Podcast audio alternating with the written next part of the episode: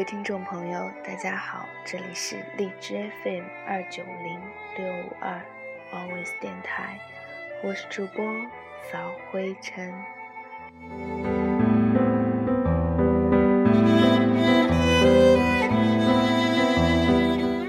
今天这期节目是要跟大家分享一篇吴念真的文章《寂寞》。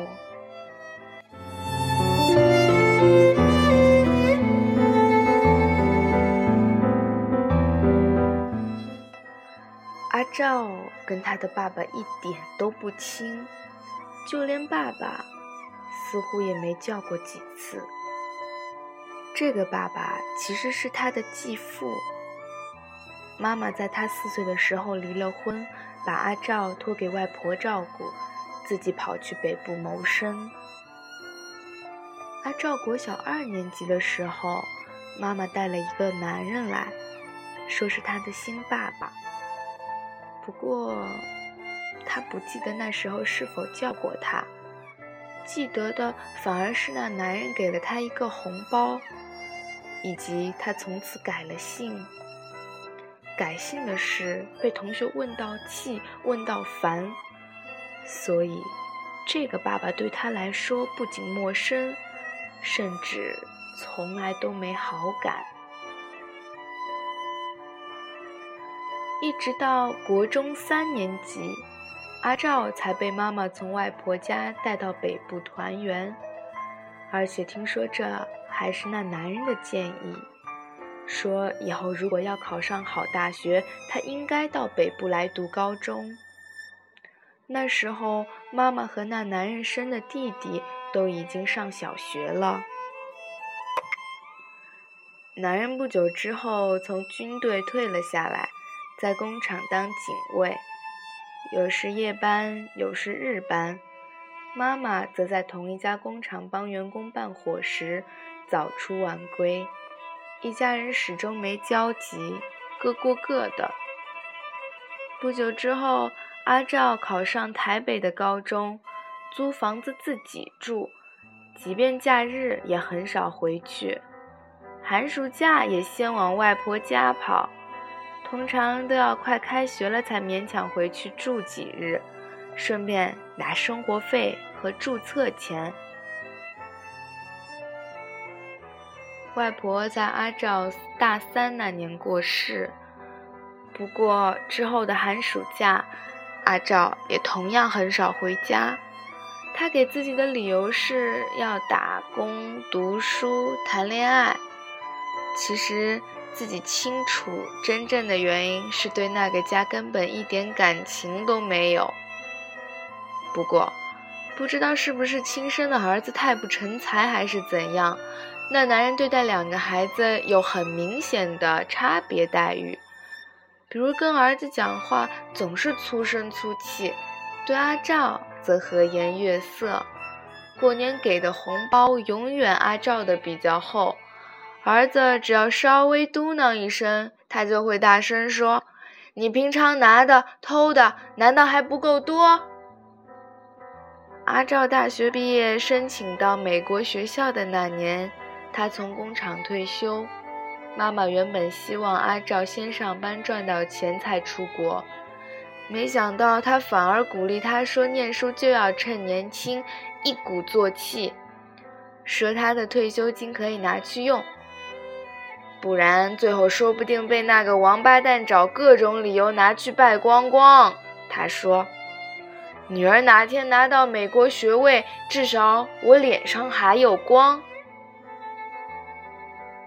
阿娇记得那天，他跟他说：“爸爸，谢谢。”不过，才一说出口，就觉得自己可耻，因为在这之前，他不记得是否曾经这么叫过他。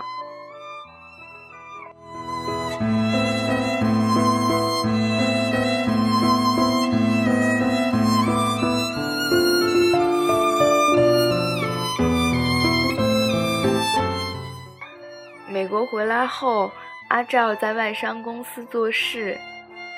弟弟在他出国的那几年，好像出了什么事，偷渡到大陆之后音讯全无。连几年前妈妈胰脏癌过世都没回来，孤孤单单的爸爸也没给阿照增加什么负担。他把房子卖了，钱交给阿照帮他管理，自己住到老人公寓去。阿照也一直单身，所以之后几年的假日，他们见面聊天的次数和时间反而比以前多很多。有一天，阿照去看他，他不在。阿照出了大门，才看到他坐出租车回来，说是去参加一个军中朋友的葬礼。阿照陪他走回房间的路上，他一直沉默着，最后才跟阿照说，可不可以帮他买一个简单的相机。说他想帮几个朋友拍照，理由是今天老宋那张遗照真不像样。后来阿照帮他买了，之后也忘了问他到底用了没，或者拍了什么。去年冬天他过世了，阿照去整理他的遗物，东西不多。其中有一个大纸盒，阿照发现里头装的是一大叠放大的照片和他买的那部相机。相机还很新，也许用的次数不多，更也许是他保护的好，因为不仅原装的纸盒都还在，里头还塞满干燥剂，并且罩上一个塑料套。至于那些照片，拍的应该都是他的朋友，都老了。背景有山边果园，有门口，有小巷，也有布满鹅卵石的东部海边。不过每个人都还挺合作，都朝着镜头笑，就连一个躺在病床上插着鼻胃管的老婆婆也一样。甚至还伸出长满老人斑的手臂，用弯曲的手指勉强比了一个耶。阿照一边看，一边想象着他为了拍这些照片所有可能经历过的孤单的旅程，想象他独自坐在火车或公路车上的身影，他在崎岖的山路上执着的样子。他和他们可能吃过的东西、喝过的酒、讲过的话，以及最后告别时可能的心情。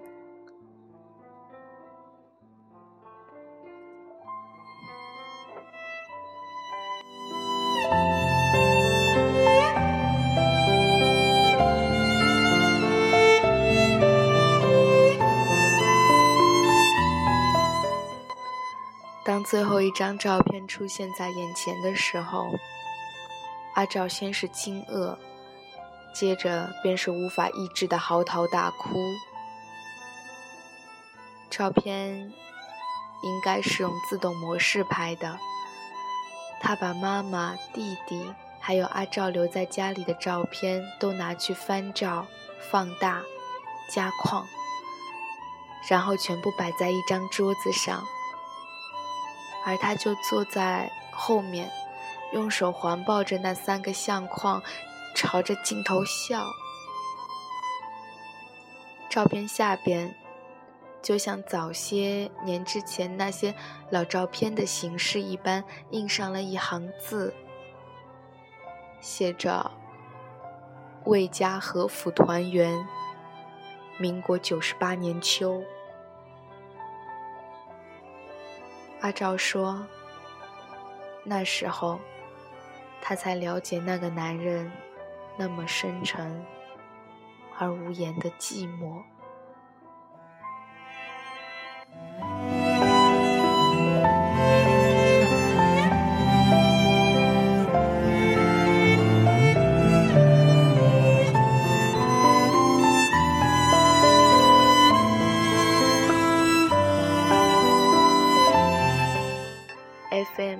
二九零六五二。秋逝。